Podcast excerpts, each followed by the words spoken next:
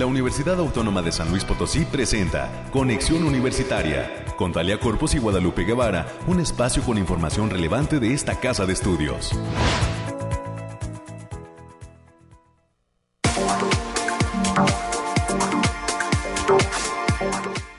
11 de enero del 2023, bienvenidas y bienvenidos a este espacio de conexión universitaria, luego de que ya se dio la celebración a todo lo que fue ayer en torno al centenario de la autonomía de la universidad. En este momento, pues iniciamos ahora sí que un ah, camino ya también en torno a un segundo centenario y ojalá que vengan muchísimos más para esta Universidad Autónoma de San Luis Potosí. Estaremos platicando de cómo estuvieron todos estos eventos el día de ayer. También ayer se realizó ya el sorteo del premio mayor de ese boleto de la Lotería Nacional que pues tiene el emblema del edificio central.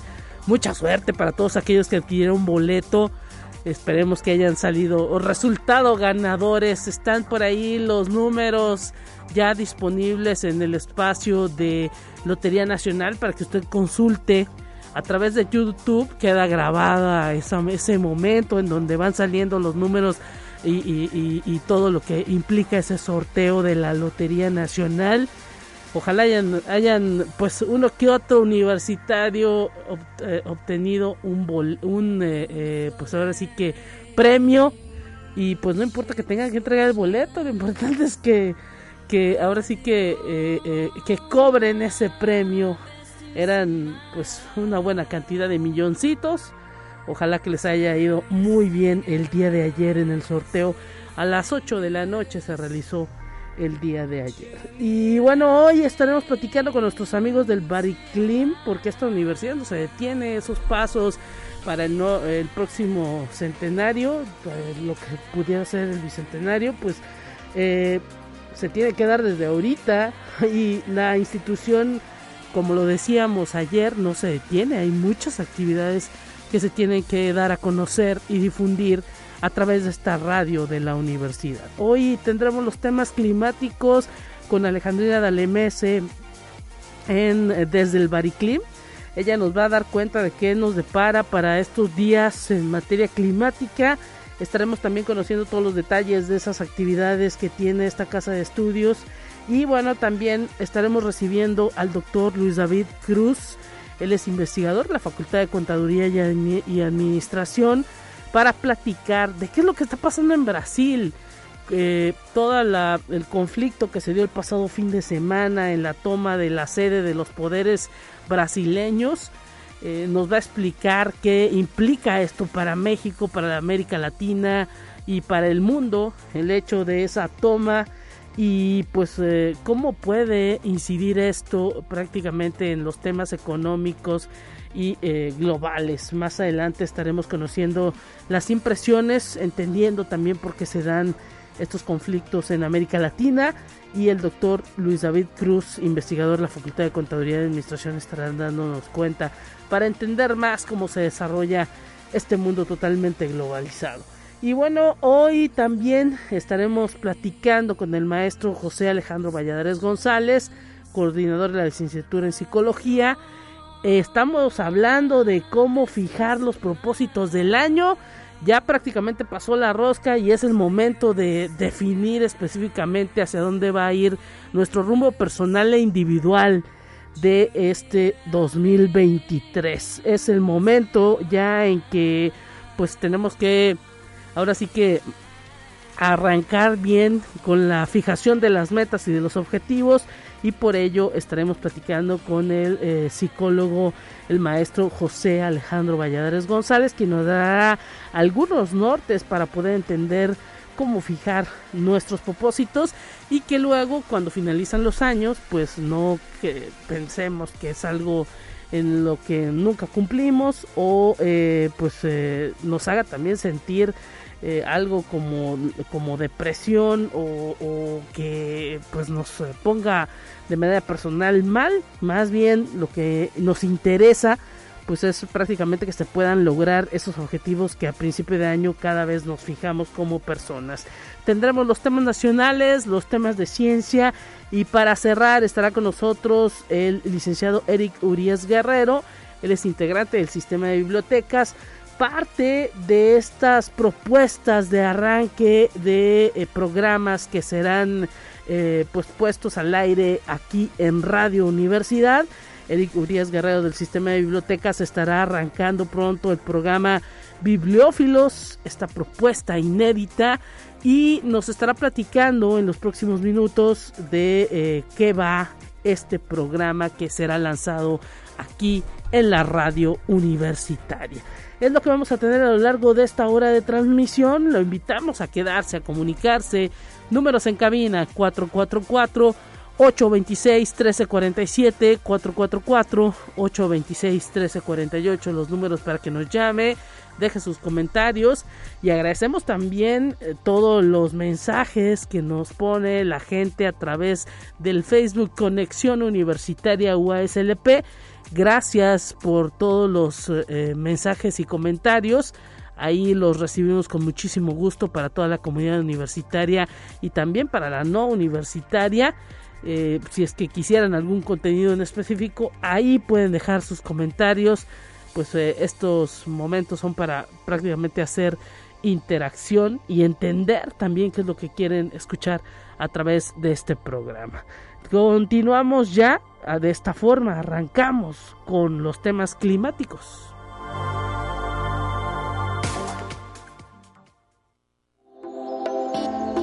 Aire, frío, lluvia o calor. Despeja tus dudas con el pronóstico del clima. Alejandrina Dalemese, te saludamos con muchísimo gusto, mitad de semana, bienvenida.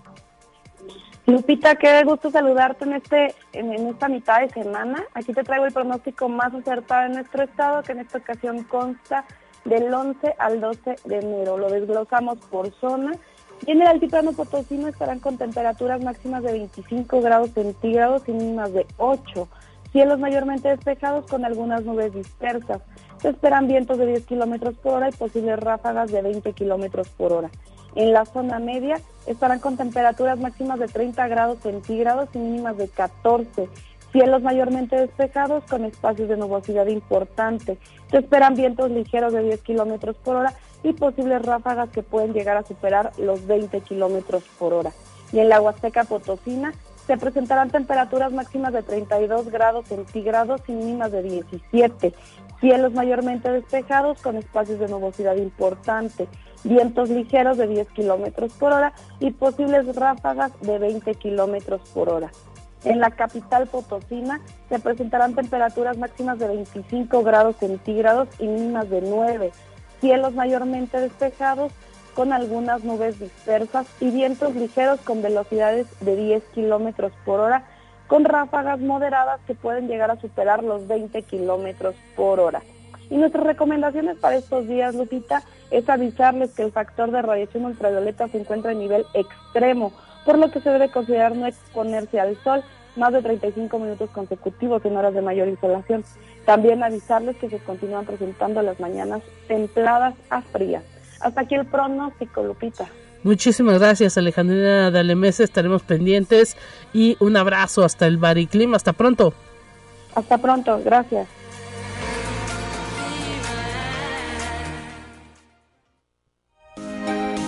Escuche un resumen de Noticias Universitarias. América Reyes, ya revisaste ese sorteo de la Lotería Nacional. Aquí cuando termine el programa corriendo hay que ir a ver si ese boleto que se compró pues resultó premiado. Felicidades. así es, Lupita. Muy buenos días para ti y, para quienes nos escuchan.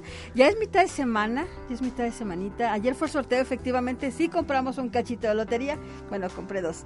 Este, compré dos. Aquí la producción, los, los operadores, todos fueron víctimas algunos de grabación. Bueno ya hasta ya no algunos están diciendo que no que no resultaron ganadores pero pues bueno les queda el boleto del recuerdo Ah, eso sí, para que lo guarden. Porque los ganadores hay que hay que entregarlo. Exactamente, sí que este, yo Tómenle la foto antes de Yo entregarlo. por eso compré dos, dije, por si las recochinas dudas, este, me quedo con una, así, no es cierto, pero ni siquiera he, he revisado este, No, hay que hay que checarlo. Oye, hay un número importante que la propia Secretaría de Gobernación dice de premios no que no este acude la gente a decir que ganaron. Mira, Anabel, todo ¿hay eso se dona a instituciones este de beneficencia, por supuesto, pero pues oye, hay que checar, hay que checar si el número fue ganador. Ayer fue el sorteo, lo habíamos detallado que desde que dijimos que se vendía el boleto y muchos universitarios compraron. Ojalá Así- que haya habido mucha suerte. Así es, porque incluso el día de ayer, todavía a mediodía, estaban aquí vendiendo boletos. Ah, Sí, estaba, era sí. larga la fila para comprar el boleto de la lotería por esta edición especial por el centenario de la autonomía. Y pues de- después de dos, dos días ajetreados, Lupita. Sí, de, muchos festejos. Sí, la verdad que sí. Y, y- y nada más debo decir una cosa, que el día de ayer el concierto, conciertazo. Excelente. Como, Excelente. no, como siempre Excelente. la orquesta. Excelente, ¿no? La participación tanto de la comunidad universitaria como de la sociedad en general, la verdad sí estuvo bastante bueno. Sí, y- Buenísimo, y, buenísimo, y pues ahora sí que reflejo, ¿no? También de todos esos chicos que le están echando muchas ganas, los chicos estudiantes integrantes de la Orquesta Sinfónica de la Universidad, siempre pues muy versátiles y pues esperemos que, que así continúen y que muchos jóvenes se sumen a este grupo. Así es, así que también para que chequen esa, esa, esa opción que también hay aquí dentro de la institución.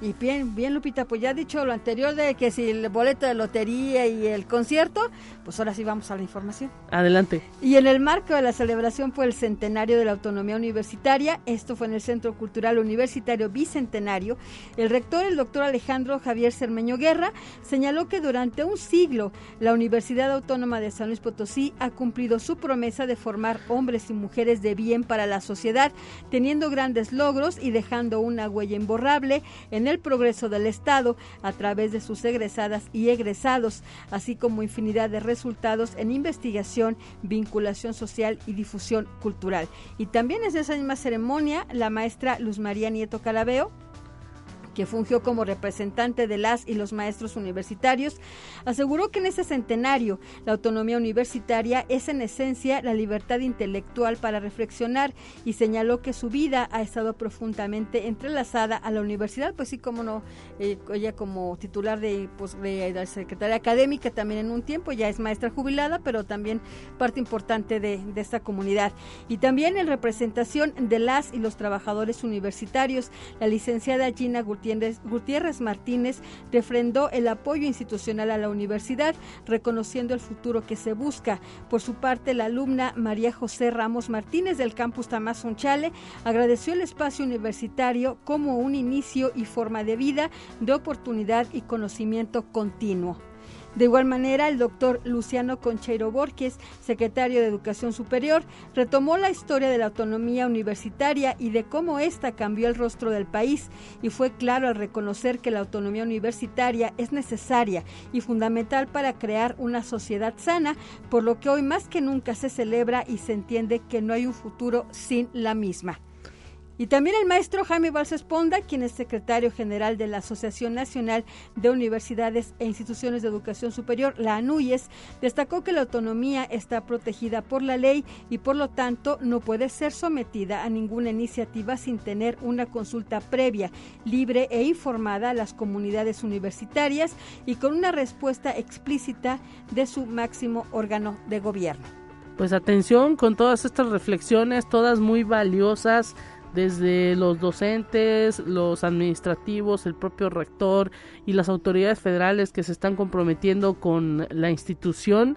El futuro prácticamente del país está fincado, debe estar fincado en los temas de educación y las universidades públicas, incluyendo a la UASLP, pues son ese, ese baluarte, ese pilar que puede hacer crecer a nuestro país. Sí, como este, generadores de conocimiento y de ciencia. Así es, y pues es parte de lo que está al menos en el discurso, ojalá de que pues ahora sí que eh, se dé esa sinergia con todas las autoridades de todos los niveles para que pues se pueda ver eh, cristalizado todos los planes que hay en materia de educación eh, superior. En México hay muchísimos planes que pueden resultar muy buenos para las futuras generaciones, como es el asunto de la gratuidad pero pues para hacerlo realidad se requiere una gran voluntad y presupuesto.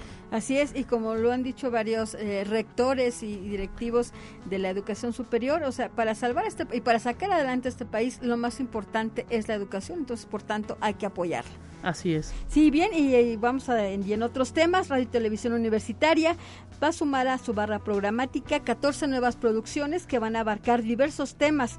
Se trata de los programas Información que cura, Tesis Perronas, Observantes, Urna Voz 3 en colaboración con el CEPAC, Voces, Raíces, Territorios, Génesis, México suena así, Bibliófilos, del que va a hablar nuestro compañero Eric en un momentito más, Vagos de la vida real, Imaginarios, Metrópolis, El artista del mes y Alquimia. Estos programas se van a centrar en los temas de los 100 años de autonomía universitaria a través de sus autores. Para mayor información pueden consultar la página de Radio y Televisión UASLP, http dos puntos diagonal diagonal radio y televisión punto uaslp punto mx y la Facultad de Ciencias y Humanidades, a través de su área de educación continua, está invitando a que aparten su lugar con tiempo para el curso Maradona, Fenomenología y Hermenéutica del Pibe de Oro. Para mayores informes, manden un correo a heidi.cedeno.uaslp.mx. El costo de recuperación es de 663 pesitos. Y también a los estudiantes de aquella entidad académica, la Facultad de Ciencias Sociales, que por alguna razón no han contestado su evaluación docente, hay que recordarles que el próximo lunes lunes 16 de enero de 2023 es la fecha límite para la realización del, trámite a través del link https dos puntos diagonal diagonal estudiantes.uaslp.mx y ya para concluir a las y los alumnos de la Facultad del Hábitat se les comunica que el viernes 13 de enero es la fecha límite para la, la liberación de tutorías. Si tienes pendiente esa liberación del trámite pueden acercarse al departamento de tutorías de aquella entidad académica atención, atención, pues ahora sí que eh, nos vamos preparando en este tiempo para todos los trámites que se van a llegar para los jóvenes que van a ingresar pronto a las aulas. Hoy, pues ahora sí que administrativamente la universidad está puesta, pero pues son los jóvenes quienes tienen que concluir todos esos trámites para arrancar de lleno a mitad de, eh, bueno, a finales de este mes. Sí, pues del mes, de este mes, ¿no? Es, no, ya, ya, este viernes, para Facultad del Hábitat ya es este viernes 13. Bueno, y, y para arrancar el semestre más o menos a finales de este mes. A finales de este mes. A finales de este mes, entonces, para que empiecen con el pie derecho, no lo dejen para el último. Ojalá que los chicos pongan pongan atención y si los padres escuchan esto, pues también. Hay para que les recuerden, por favor. Exacto. Muchísimas gracias, América. Mañana que te vuelvan a escuchar. Así es, excelente día, cuídese. Hasta pronto.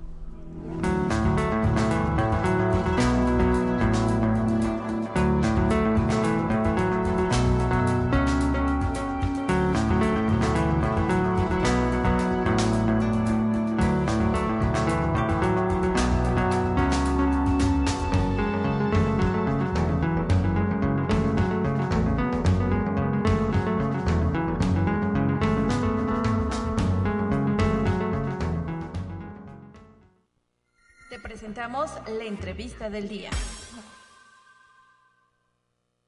En esta mañana estamos listos en Conexión Universitaria para comenzar con nuestros invitados. Agradecemos la presencia del doctor Luis David Cruz. Él es integrante de la planta docente de la Facultad de Contaduría y Administración. Bienvenido, doctor. Muchísimas gracias por estar presente en esta mañana para hablar pues de todo lo que está pasando en este inicio de año en nuestra América Latina. Bienvenido. Muchas gracias, este, te agradezco mucho la invitación, a tus órdenes. Y pues nosotros vimos en este, ahora sí que cambio de año, Día de Reyes y ¡pum! ¿no? Se pone Brasil en, en una situación, pues ahora sí que de toma de sus sedes, de los poderes y pues uno dice qué está pasando en el mundo, ¿no? Cómo impacta todo esto que está pasando al menos en ese país, un país muy grande, Brasil acaba de vivir su cambio de gobierno y pues eh, ahora sí que, ¿qué significa esto de que se fueron tomados sus, sedes, aunque eh, de, los distintos poderes, aunque hay que decir que ya fueron recuperados por eh, la actual administración de Luis Ignacio Lula da Silva, pero pues ahora sí que habla de una inconformidad es correcto, mira, primeramente pues hay que conocer las características de Brasil, como bien apuntas. Brasil es el país pues más este, extenso en América Latina y pues obviamente el más poblado. Tiene la característica de ser el país más industrializado también en América Latina, lo cual genera este, una convergencia de varias empresas transnacionales, de gente este, de élite, sectores empresariales muy fuertes, pero a la vez también de sectores sindicales, obreros, este, y movimientos sociales también este muy ricos, muy ricos por el asunto mismo de, que hay mucha mano de obra, es un país muy industrializado y por ahí mismo el Partido de los Trabajadores pues obviamente es eh, aglutina mucho tipo de ese tipo de circunstancias. A partir de ahí, pues se presenta una elección de márgenes mínimos, ¿verdad? Entre Jair Bolsonaro y Luis Ignacio Lula da Silva la cual presenta una diferenciación de un solo punto. O sea, eso es un margen mínimo, lo cual eh, hace que eh, el perdedor desconozca la legitimidad del ganador. En este caso, Bolsonaro nunca ha pronunciado, nunca ha expresado de que esta elección fue limpia. O sea, él pone en cuestionamiento eh, la forma en que se llevaron a cabo los procesos electorales. Mm. De hecho, la sorpresa viene desde el primer momento, Guadalupe. Sí. Porque eh, todo el mundo esperaba que Lula arrasara en esa elección en, un, en la primera con más de 10 puntos y no, la sorpresa es que se, van, a segunda, segunda vuelta, el mentado balotage ¿Sí? y en esa segunda vuelta se vuelve a cerrar ese tipo de márgenes. Entonces, no hay una esta declaración expresa de Bolsonaro de que él ha sido perdedor. Mm. Entonces, esto en la lectura de sus seguidores, pues demarca que hay un estado de ingobernabilidad donde no vamos a aceptar la elección y vamos a movilizarnos. Es como una especie de fraude. Sí, pero... Pero no, no, no se utiliza la palabra. Sí, porque realmente no hay una comprobación de tal y, la institución electoral encargada de llevar los comicios determina que Lula da Silva es el presidente. Entonces hay un orden constitucional que se quiere romper y un orden democrático que hay que cuidar. Sí. Y yo creo que este tipo de aventuras de de los simpatizantes de Bolsonaro pues son muy peligrosas para la vida democrática. En un primer momento, no sé si supiste, incluso los seguidores de Bolsonaro asisten a las sedes del, del ejército, a los a, las sedes de, de, estos cuarteles militares para que salgan y hagan un golpe de Estado. Recuerda que, que el término es delicado. Sí. En la academia que hay que cuidarlo mucho porque luego todo el mundo habla de golpe de Estado y cuando esto sucede es porque las Fuerzas Armadas son un, factor principal, un actor principal. Sí, pero las Fuerzas Armadas no quisieron entrar en, en este caso. Afortunadamente para la vida democrática de este hermano país no quisieron actuar y son estos seguidores los que han tomado las acciones, como bien dices, solicitándole al ejército que haga lo propio, pero afortunadamente como esto no se ha dado, estos seguidores han tomado este por la fuerza y han hecho disturbios, como bien comentas, al Congreso Nacional, al Supremo Tribunal y al Palacio del Plan, Plan Alto, que es la sede del gobierno federal, cometiendo disturbios, llevándose obras de arte y pues generando pues caos político en este Destruyendo las instalaciones incluso. Así es, este, por lo cual pues incluso en un primer momento hubo 200 detenidos y pues la situación va avanzando, por ahí hay dos este ex eh, ministros de Bolsonaro que también están siendo investigados por estos hechos. Algo parecido al ataque al Capitolio con Estados Unidos. Sí. Decimos, los sui generis en este caso, Guadalupe, es que siempre hemos este, estigmatizado a la izquierda diciendo que son los que hacen las revueltas por medio de los movimientos, por medio de los sindicatos, lo cual no es ajeno. Pero aquí los sui generis es que son sectores de derecha, simpatizantes de grupos empresariales, de grupos fuertes, los que ahora lo están haciendo, como pasó en el Capitolio en Estados Unidos y ahora en Brasil. ¿Qué está pasando entonces? Pues que, que hay una hay, hay dos tónicas, hay dos este, expresiones este, ideológicas que, que se que, se confluyen, que chocan y que en este momento pues son fuertes en Brasil, o sea, Brasil, eh, al ser un país industrializado y en estos ejercicios anteriores con Lula, mucha gente salió de la pobreza, más de 10 millones declarados por y, aceptados por la UNESCO de brasileiros salieron de la pobreza. Entonces, ese tipo de gente que ya genera otro tipo de aspiraciones también eh, puede eh, generar ciertas solicitudes distintas a las que anteriormente tenía de simplemente pues salir de ese estado en el que se encontraba. Entonces, todos estos sectores, todas estas fuerzas perdón, pero aquí estamos en la universidad, en, una, universidad pública, pero también los medios de comunicación eh, privados en estos países este, son fuertes actores para este tipo de actividades en relación a, la, a, lo que llamamos y conocemos como la derecha, pues. y este eh, con todo esto, ¿cómo se afecta? Pues ahora sí que el panorama de toda América Latina, qué pasa en México. En México, pues ahora sí que el actual régimen gubernamental, eh, pues expresó desde el primer inicio su beneplácito porque Lula da Silva llegara al poder por tercera ocasión. E, este, sí. Tengo entendido que es la segunda ocasión. Segunda de hecho, ocasión. De hecho, este, Lula eh, pasa un tiempo en cárcel porque se determina que tiene actos de corrupción de la cual sale exonerado, o sea, sí, lo, perdonan. pero porque no se le comprobó absolutamente nada, también hay que decirlo, o sea, se hace una investigación y no se le comprueba absolutamente nada y sus derechos políticos y, civiles se le restablecen. quedan a salvo y pues por eso es el actual presidente de Brasil. Un dato bien interesante aquí, digo, para la vida democrática, el ejemplo que a veces nos quieren este presentar es que Jair Bolsonaro no se presentó a la toma de posición de, de Lula, o sea, lo, lo, despreció y se va a Miami, se pide, eh, no asilo, sino porque no es un asilado político, pero pide cierta residencia, renta una casa y se va. Sí. Y ni siquiera en vista al nuevo presidente. Eso, esos juegos, esas imágenes, esas este, situaciones que se ven, que los seguidores perciben, pues determinan que, que, pues hay algo, hay un enojo, no hay un convencimiento y también pueden ser factor fundamental para este tipo de movilizaciones.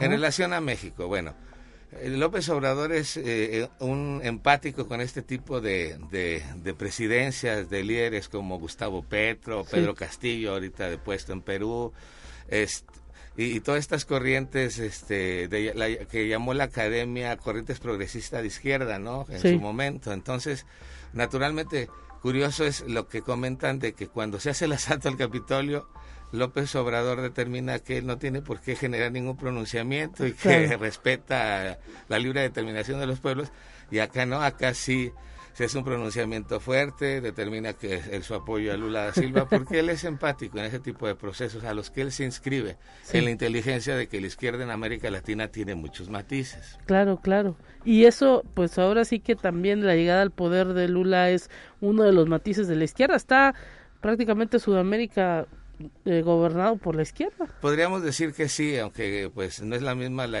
la, la izquierda chilena con Boric que por ejemplo con Nicolás Maduro en Venezuela, o sea, hay situaciones, pero aquí lo interesante en el radar político de lo que llamamos izquierda latinoamericana es que Lula sí abandera un tipo de proyectos que, que, se conocen en lo académico y en lo económico como regionalización de los intercambios, de generar enroques y grupos de alianzas para América Latina y comercializar en bloque, que él mismo lo hizo en su momento, en su primer momento, su primera gestión, cuando todavía está Hugo Chávez este, presidiendo Venezuela y Néstor Kirchner en Argentina.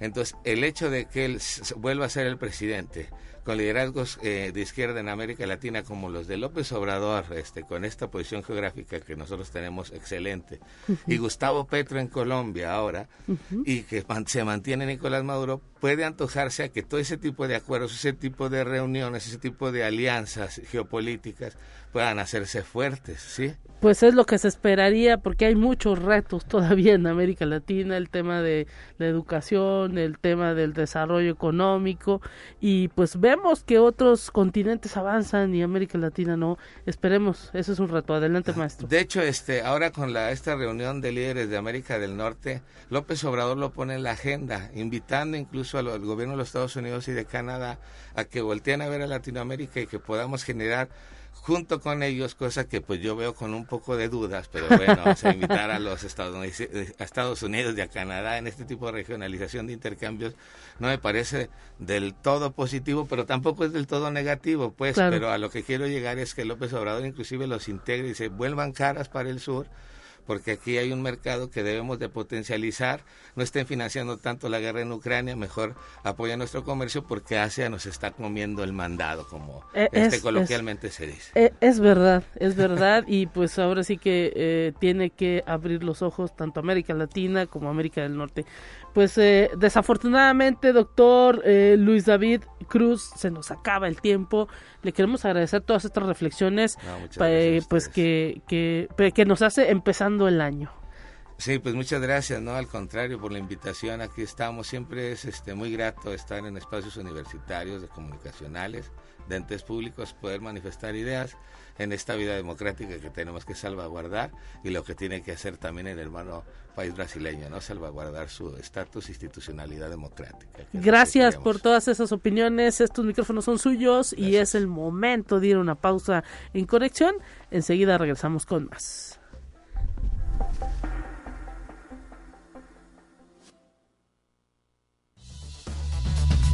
Vamos a una breve pausa. Acompáñanos.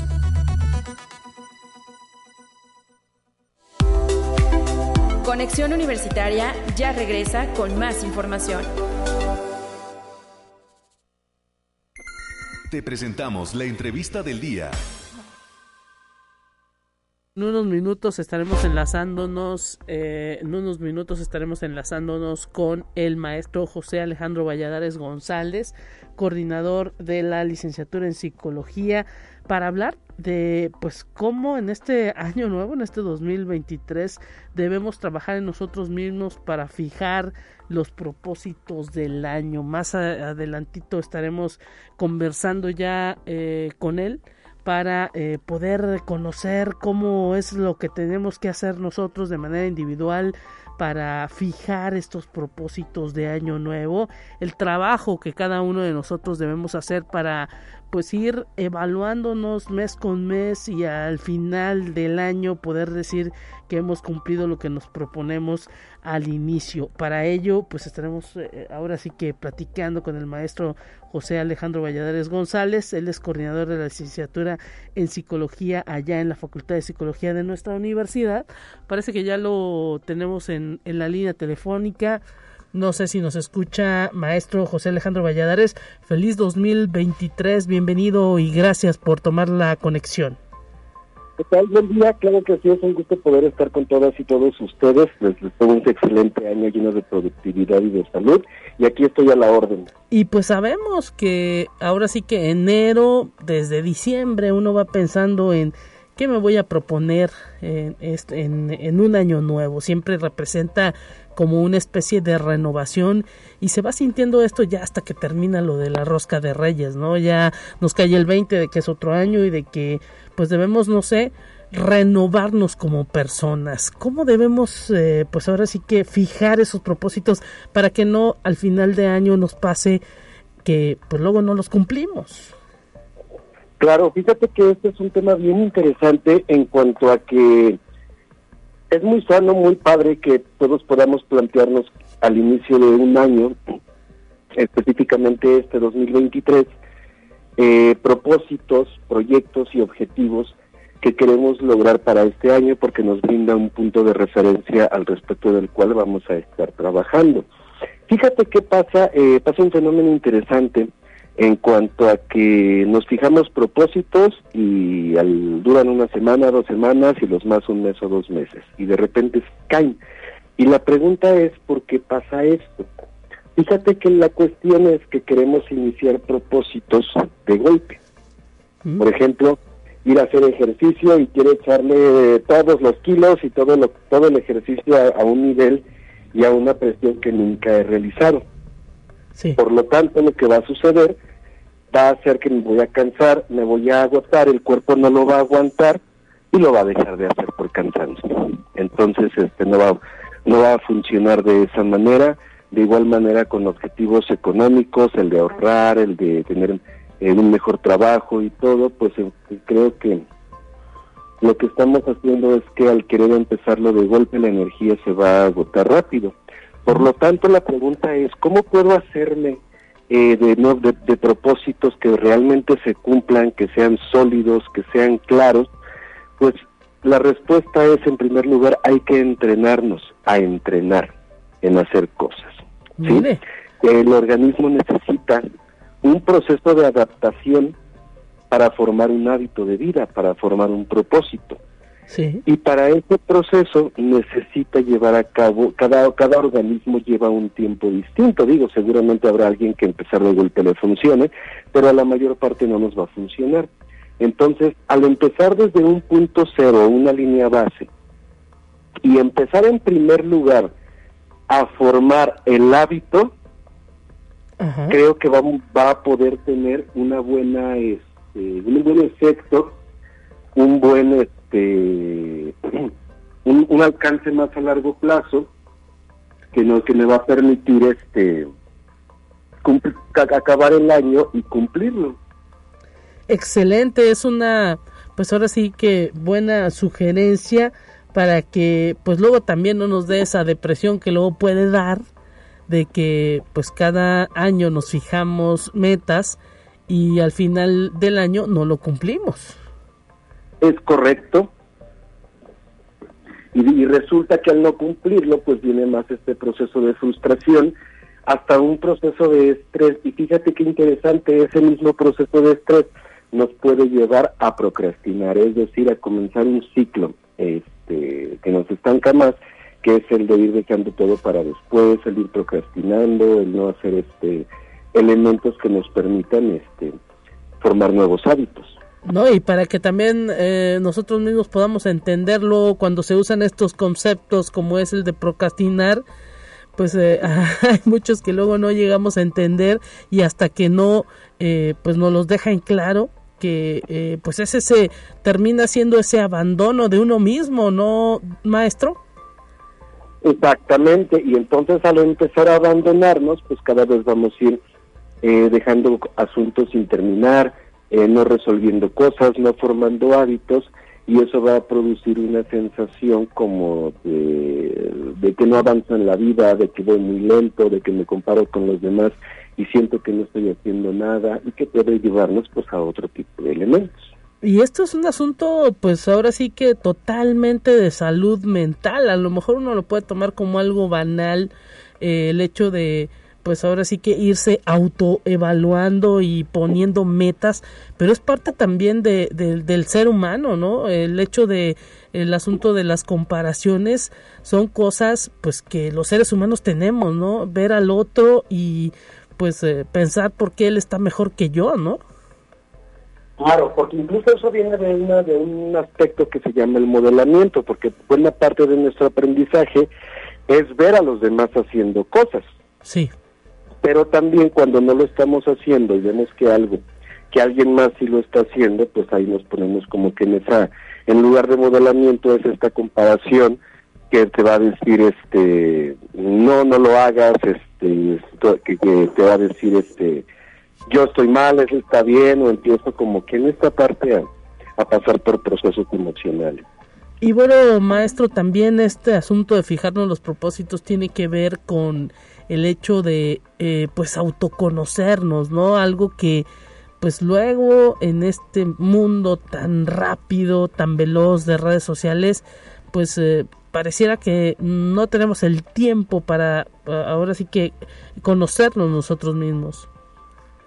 Exactamente, porque dentro de todos nuestros hábitos de vida le dedicamos a lo mejor muchas horas al trabajo, muchas horas a la escuela, muchas muchas horas a estudiar, pero no le estamos dedicando tiempo a algo muy importante que somos nosotros mismos. En este acto, fíjate que ahorita conectándolo un poco con otros temas, se está trabajando mucho para las instituciones, tanto a nivel básico, eh, secundaria, medio superior y superior, el tema de las este, habilidades socioemocionales que precisamente tienen este aspecto de la autonomía, del autoconocimiento, del, del autorrespeto, de la autoestima, de la asertividad y de todos estos aspectos. excelente, es importante, ¿no? Que en, eh, pues en niveles de todo tipo de niveles educativos se pueda hablar de estos temas porque pues ahora sí que vivimos eh, años pasados en donde resultó fundamental el hecho de entendernos, de ahora sí que conocernos nosotros mismos y, y los temas psicológicos pues ahora, ahora sí que eh, trajeron muchísimas eh, enfermedades o develaron muchísimas enfermedades que estaban ahí presentes y en los cuales no les poníamos atención. Es correcto, entonces este cada vez está reflejando más esta necesidad de ponerle atención a la salud mental, de ponerle atención a las habilidades socioemocionales y también a estas habilidades de tolerancia a la frustración. Y fíjate que como un buen propósito de Año Nuevo creo que a todos nos conviene ponernos como, como meta el obtener una mayor salud mental. Excelente, pues ahí está, ahora sí que también alguna idea, ¿no? Para irle pensando eh, antes de que termine el mes de enero, quizá a mediados de febrero, ¿no? Es cuando ya uno puede tener muy claro que está sentado en un año nuevo y que pues ahora sí que hay que irse midiendo cada de vez en vez, ¿no? Es correcto, hay que irnos midiendo en cada uno de nuestros hábitos y elementos para tener un... Lo, importante es, no, no, no es tan trascendental que hagamos muchos hábitos de vida. Lo más trascendental es que los que tengamos, aunque sea uno, sean dos, pues sean de buen provecho y de buen alcance y que realmente se cumplan. Sí, creo que va a tener un mayor alcance que el que era abarcar y hacer mucho a la vez. Pues ahí está maestro José Alejandro Valladares González, coordinador de licenciatura en psicología, cómo fijar estos propósitos de eh, año nuevo en este 2023. Todas estas recomendaciones que nos ha dado y todas estas reflexiones, eh, pues le queremos agradecer el tiempo que nos ha dedicado en la radio de la universidad. Claro que sí, estoy a la orden. Hasta pronto. Nos vemos. Gusto saludarles. Hasta pronto y pues ahí está la reflexión. Piénsele usted que nos escucha ahí en casita, pues cómo, qué es lo que se va a comprometer con usted mismo en este 2023. Momento de ir a un resumen de ciencia, lo tenemos preparado y pues continuamos con más.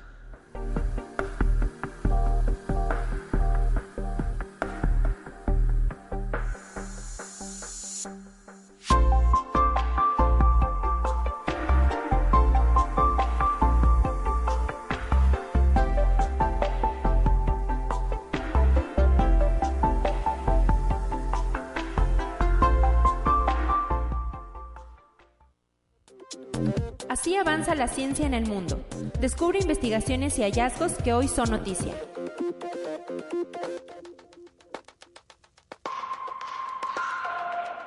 La empresa japonesa Sony presentó un nuevo satélite artificial que podrá ser controlado por cualquier persona desde la Tierra para fotografiar el rincón de nuestro planeta que desee. El proyecto llamado Star Sphere fue exhibido en la Feria de Tecnología CES 2023 de Las Vegas en Estados Unidos. El satélite Star Sphere es especial porque podrá ser operado por una persona y tomar sus propias fotografías y videos espaciales con un sistema de cámara exclusivo que incluye ángulos de visión nunca vistos. Conexión Universitaria. Sony Honda Mobility Incorporation, una empresa conjunta de Honda Motor y Sony Group, ha presentado un prototipo de su vehículo eléctrico que se ha lanzado bajo la marca Afela. La presentación ha tenido lugar en una rueda de prensa celebrada durante la CES 2023, una feria tecnológica que se celebró en Las Vegas entre el 5 y el 8 de enero. La experiencia de Sony Group Corporation y Honda Motor Company se utilizará en el desarrollo y producción de vehículos eléctricos bajo la nueva marca.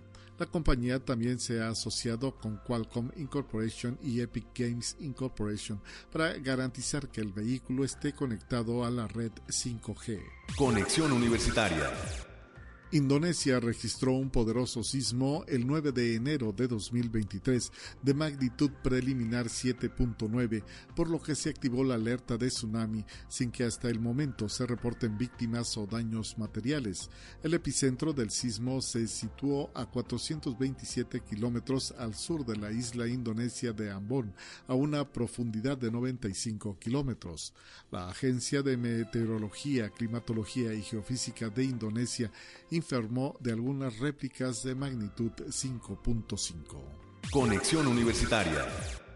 Como parte del programa Plataformas Universitarias de Emprendimiento Tecnológico, estudiantes de la Universidad Estatal de Ingeniería Eléctrica de Kazán en Rusia desarrollaron un software de inteligencia artificial capaz de reconocer objetos que representen una amenaza para la seguridad, según comentó Daniel Krudiastev, estudiante de ingeniería de tercer año y líder del proyecto. El sistema utiliza una red neuronal para reconocer de manera confiable objetos como armas blancas, armas de fuego y dispositivos explosivos.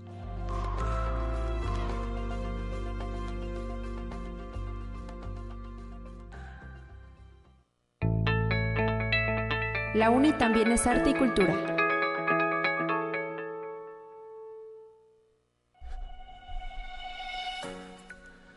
Estamos para cerrar este espacio informativo, recibiendo con muchísimo gusto en la línea telefónica al licenciado Eric Urias Guerrero. Él es integrante del sistema de bibliotecas de esta casa de estudios y pronto será parte de esta nueva barra programática de Radio Universidad a través de un nuevo programa Bibliófilos. Eh, corríjame si me equivoco, licenciado Eric, bienvenido. Estamos eh, ahora sí que pues recibiéndolo este 2023 con esta propuesta inédita. Bienvenido, ¿cómo estás? Hola Lupita, muy feliz de estar contigo aquí con, y con todos los radioescuchas. Eh, pues sí, con esta sorpresa y, esta felicidad de estrenar esta serie radiofónica, como bien lo dijiste, Bibliófilos, es correcto. Y pues eso, estamos muy contentos de, de estar prontos a estrenar prontos a estrenar y pues ahora sí que con esta propuesta el sistema de bibliotecas presente también a través de la radio universitaria.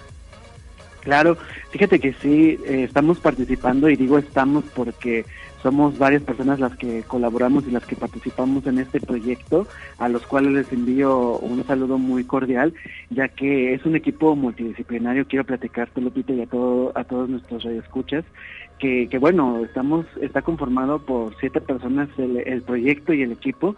Entre todos hicimos los contenidos, estuvimos decidiendo nombres de secciones, eh, los temas que íbamos a abordar, hasta el título de cada uno de los capítulos de esta serie. Rapidísimo le voy a mandar un saludo a Luis Fernando, a David Ortiz, Elizabeth Ramírez, Fernando eh, Rodríguez, Adriana Núñez y Alma Ortiz, que son el equipo y pertenecen a diferentes centros de información y ellos también son parte del equipo de bibliófilos, como ves, Lupita. Excelente, y pues es que este tipo de proyectos solamente en equipo ¿Cuándo, ¿Cuándo, arrancan? No sé si ya tienes fecha.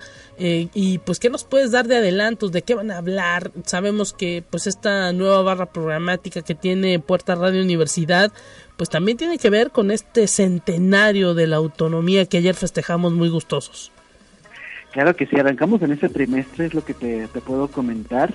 Lo que les puedo adelantar también es que pues ahora sí que como, como especialistas en el manejo de la información, sobre todo porque hay muchos bibliotecólogos en el equipo, fíjate que escogimos el tema de la sobreinformación. Entonces quiero adelantar a todo nuestro público para que no se pierda esta serie y escuche todos los capítulos.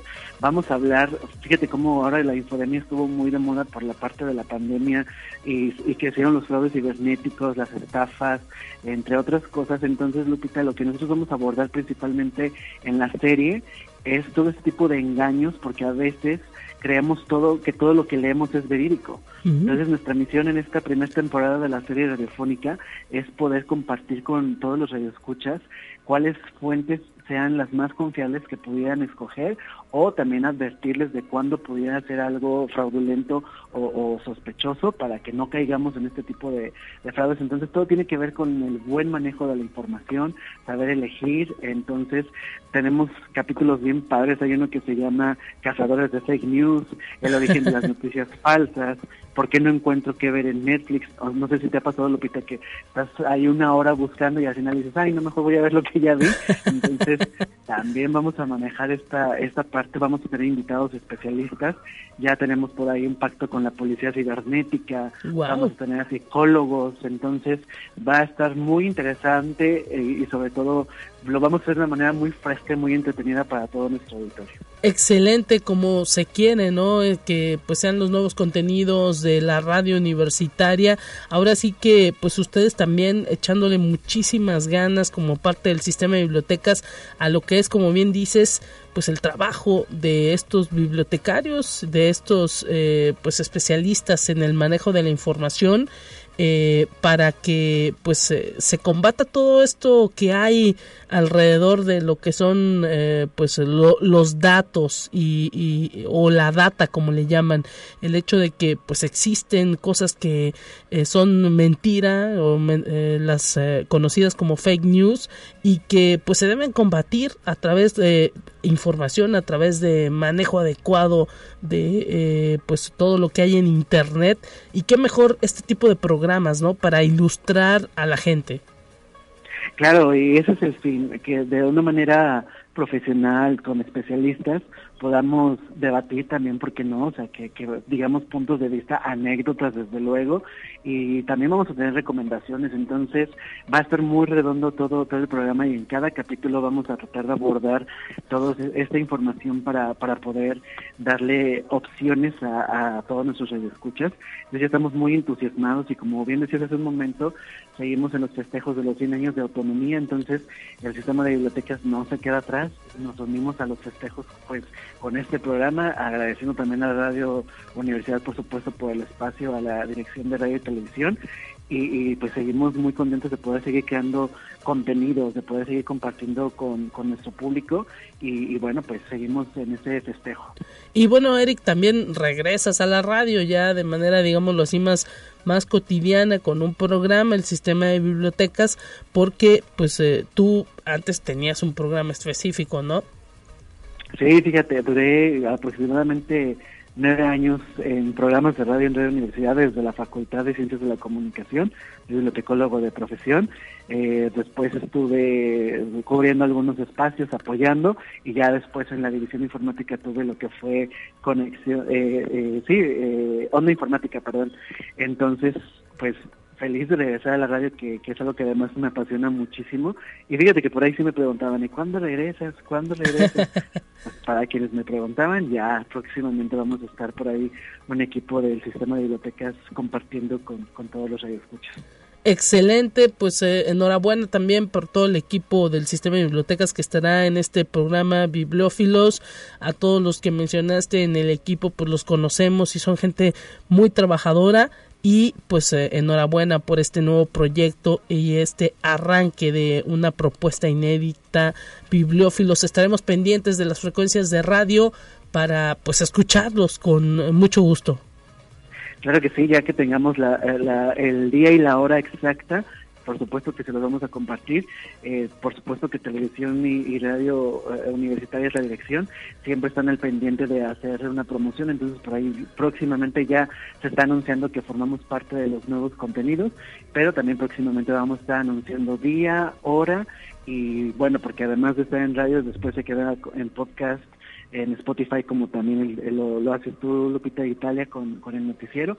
Entonces ya les estaremos dando todos esos detalles para que nos estén siguiendo y, les prometemos que se la van a pasar muy bien, pero sobre todo que se van a llevar tips muy buenos para, por ejemplo, ahora estos días que han estado robando mucho muchas cuentas de WhatsApp o, ahora con los aguinaldos que estuvieron hackeando cuentas bancarias, cuentas, tarjetas. todo eso lo vamos a ver en Bibliófilos. Excelente, pues bueno, eh, es la promesa, ¿no? Que habrá un contenido eh, de primer nivel para los radioescuchas y así esperamos. Muchísimas gracias, licenciado Eric Urias Guerrero, integrante del sistema de bibliotecas. Un abrazo para toda la comunidad del sistema de bibliotecas que también son centenarios, parte de la historia y pues le echan muchas ganas todos los días en los centros de información. Así es, Lupita, y al contrario, te agradecemos a ti como siempre por el espacio y no nos queda más que pues, decirles que aquí estamos al pie del cañón y tú lo sabes para lo que necesiten y a todos nuestros escuchas los esperamos próximamente para que sintonicen y no se pierdan Bibliófilos. Gracias, Eric Urias, un abrazo. Abrazos, hasta luego. Gracias, Lupita. Con esto nos vamos a despedir, amigas y amigos. Quédense en sintonía de Radio Universidad. Y pues mañana mi compañera Talia Corpus estará en estos micrófonos. Hasta pronto.